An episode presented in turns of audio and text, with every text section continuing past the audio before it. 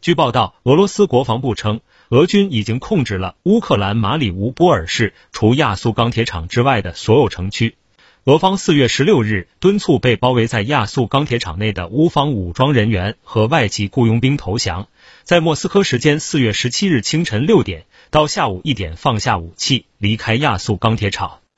乌克兰总理四月十七日表示，被包围在亚速钢铁厂的乌克兰部队已经拒绝了俄罗斯方面提出的投降要求。他同时强调，乌克兰部队仍然控制着马里乌波尔的一些地区。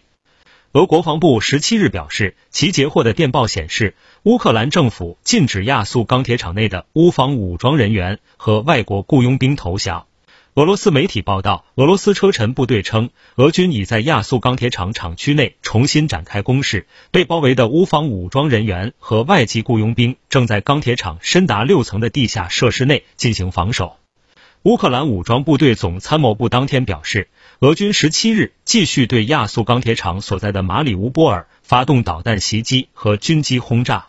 俄军图杠二二 M 三战略轰炸机也参与了空袭行动。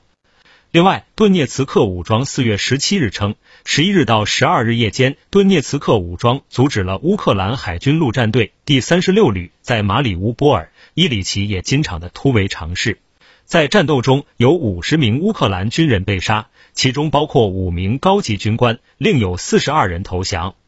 顿涅茨克武装称，在对战斗现场检查时，发现乌克兰海军陆战队第三十六旅旅长巴拉纽克的尸体及他的个人物品和武器。日前，乌克兰总统泽连斯基说，乌克兰不会以放弃东部领土来换取与俄罗斯结束战争。听头条，听到新世界，持续关注最新资讯。